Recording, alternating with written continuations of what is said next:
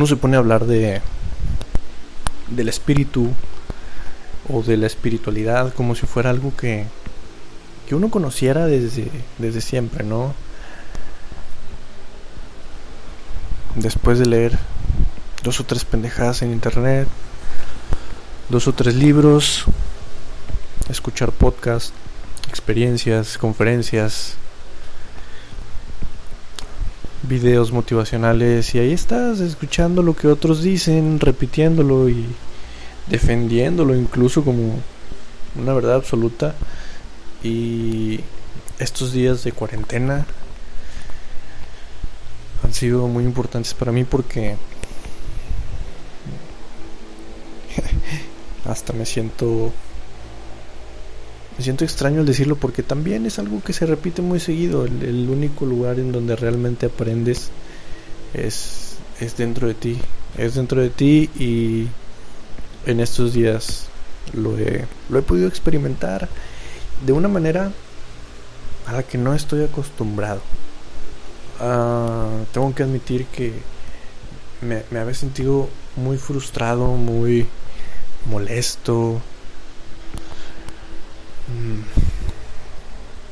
Porque justo cuando en el momento...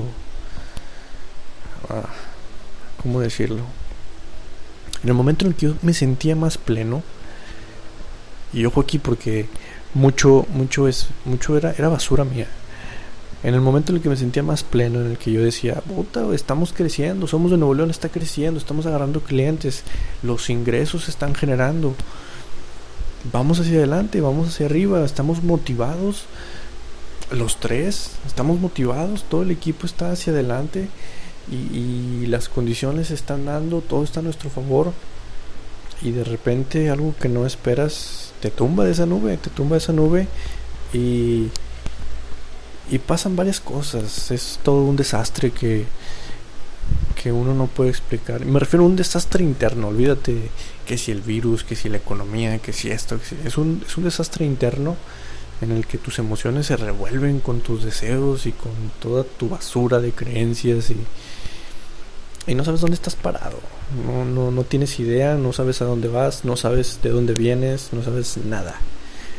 Y me he topado con información muy valiosa de muchas corrientes, de muchas ideologías y me di cuenta y yo creo que muchos posiblemente se hayan dado cuenta, se hayan dado cuenta conscientemente de que todos buscamos lo mismo, todos queremos ir al mismo lugar. Pero el problema es que a pesar de saberlo conscientemente, digamos que conoces la teoría, sabes, sabes lo que todos dicen, pero una persona e, e, ese es un refrán. Una persona no se puede embriagar simplemente por conocer el significado de la palabra vino. No. No por conocer la palabra, no por conocer la teoría, te vas a poder embriagar. Necesitas la experiencia, necesitas probar, necesitas vivirlo. Es entonces cuando ahora sí puedes entender de otra manera solo vas a contar la experiencia de otros. Y en estos días ha servido mucho para mí entender lo que ahora les voy a explicar. Y tiene que ver mucho con... y, y me parece tan pendejo. Siempre hago esta pregunta en mis entrevistas. ¿Quién eres? Es una pregunta que yo hago y que según yo tiene que ser muy profunda. Y la persona que, que, que estoy entrevistando no me puede responder soy Juan Pablo García y soy ingeniero y hago esto y esto y esto. No, esa, no es una respuesta a quién eres. Eso es una respuesta a qué te han hecho, a cómo te han construido. El quién eres va mucho más allá. Y lo aprendí gracias a, a un montón de cosas que quisiera resumir en un libro de Eckhart Tolle, si alguien lo quiere leer, se lo recomiendo ampliamente, se llama El poder de la hora. ¿Cómo descubres quién eres?